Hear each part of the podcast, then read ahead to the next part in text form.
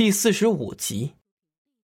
一听说连海宾馆失火，聂远顿时乱了方寸，对着电话那头大声吼：“保护好他！”看着聂远连招呼都没打，就像一支箭般的飞出去，李安知道他已经被担忧冲昏了头脑，担心他开车都成问题，连忙跟着冲了出去。就在聂远拉开驾驶座那边的车门，准备上车的时候，李安大声的叫住他：“聂远，上警车，我来开。”聂远一秒钟都没有犹豫，立刻就跑到停在对面的警车，坐到副驾驶座上。李安也迅速的上车，启动倒车，打方向盘，一踩油门，车便飞速的驶出了刑侦支队。呜呜呜的警车鸣笛声。瞬间响彻通往连海宾馆的街道上。怎么不接电话？聂远根本闲不下来，但再次拨通住在幺八零五那人的手机号，却没有人接。聂远一遍遍的拨，开始是能拨通，没人接，到后面是根本就接不通。他犹如热锅上的蚂蚁，恨不得。自己有双翅膀，可以飞到顾梦瑶的身边。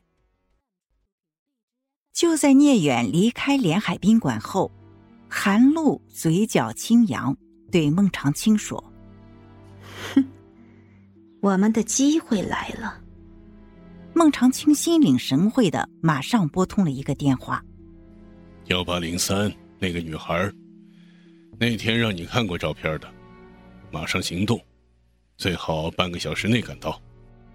挂掉后，又拨了一个电话。半个小时后制造烟雾，启动火灾报警装置。记住，要留下痕迹。韩露看着孟长青布置完任务，阴冷的一笑：“ 好戏马上开锣。”五十分钟后。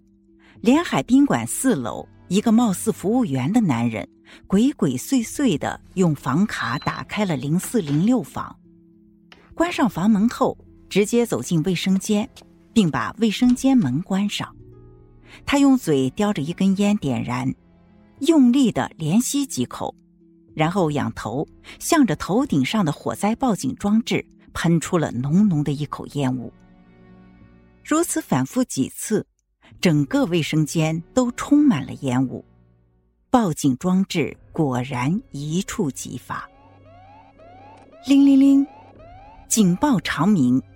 男人把半根香烟熄灭，扔在现场后，怡怡然的离开了零四零六房。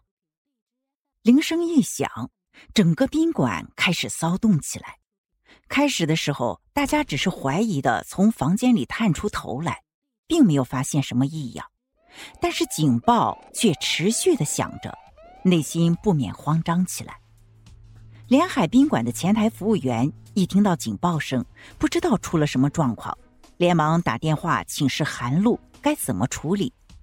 笨蛋，赶紧疏散顾客呀！出了什么问题，我们怎么办呢？韩露故作慌张又生气的骂道：“关了电源总闸。”韩露挂断电话后，又打了一通电话。连海宾馆一共二十六层，一层是服务大厅，二层是餐厅，三层是办公室和员工宿舍，四层以上都是可以入住的房间。因为宾馆比较出名，入住率高达百分之九十以上。收到指令的各层服务员一边跑一边狂叫着：“着火了！”着火了，快跑！这惊叫声让每个房间里的住客都慌了神，来不及多想，用最快的速度迅速跑出房间，一窝蜂般的涌向了走火通道的楼梯间。这个场景真的是只能用狼狈不堪来形容了。疲于奔命的男男女女可谓是丑态百出，披着浴袍的已经算是好的了。有的只穿着内衣裤，有的裹着棉被，隐约可以看见里面是真空的；有的头发还沾满了泡泡，一看就知道是刚好洗着澡呢。有的女人估计当时正化着妆呢，慌张之际把嘴唇涂成了血盆大口，或者是把眼线拉到太阳穴了。未完成的妆容比素颜还要吓人。在危急的时候，更能体现人性的真面目。有些没有担当的男人，扔下自己的女伴只顾自己逃命去了。女伴在其身后一边追一边骂着这些没良心的。有个深度近视的女孩，在情急之中没来得及戴上眼镜，一路跌跌撞撞的走着，却催促着身边搀扶着她的男伴赶快逃，不要管她。拥挤的楼梯通道。更是险象环生，跑得快的在人群中穿插而过，少不得撞倒几个人。穿着鞋子的人不小心把没穿鞋子的踩上几脚，骂咧声和惊呼声充斥着整个楼梯通道。而在幺八零三房里的顾梦瑶，本来就心神不定，听到警铃声后更是慌张了。正想着给聂远打电话，就响起了急促的敲门声。他以为是聂远回来了，马上跑去开门，甚至都忘记了先从猫眼去确认下身份。幸好敲门的人是小杰，顾梦瑶看过他的照片，所以知道。走，我们得赶紧走。小杰着急的拉着顾梦瑶就要跑。他从幺八零五房间跑过来的时候，已经给聂远打了个电话，告诉他这里起火了。虽然他不知道具体的起火点在哪儿，但是他们身处十八层，等烧起来再跑，还能跑得出去吗？真是容不得他有半点的怠慢。可是，顾梦瑶往后一靠，还在犹豫。因为聂远曾经叮嘱过他，不要直立出现在摄像头前。现在顾不上那么多了，没什么比命更重要。你跑的时候稍微弓着点背，不会有事的。小杰对他的顾虑了然于心，但这燃眉之急必须先解决。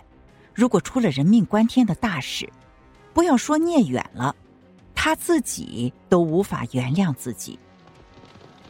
走廊里一片混乱，男男女女的住客从各个房间里跑出来，熙熙攘攘的从他们身边经过，奔向楼梯间，看都没看他们一眼。顾梦瑶此时的脑袋已成了一片浆糊，不容他再细想，小杰已经拉扯着他冲向了楼梯间。顾梦瑶被动的跟着小杰跑，哪里还顾得上直立不直立的？他觉得自己像是在抱头鼠窜，因为楼梯间实在是危机重重，他已经好几次差点被别人撞倒。这样的场景，就算小杰的身手再好，都很难护他周全。在碰撞间，小杰的手机从裤袋里掉了出来，并被经过的一个男人一脚踩碎。我的手机。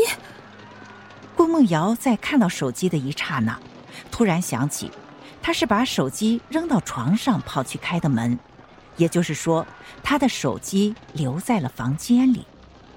顾不上那么多了，走。小杰惋惜的看了眼地上碎裂的手机，身边擦肩而过的人浪让他无法弯腰把手机捡起来，只能拉着顾梦瑶继续往下走。本集已结束。谢谢您的收听，下集更精彩。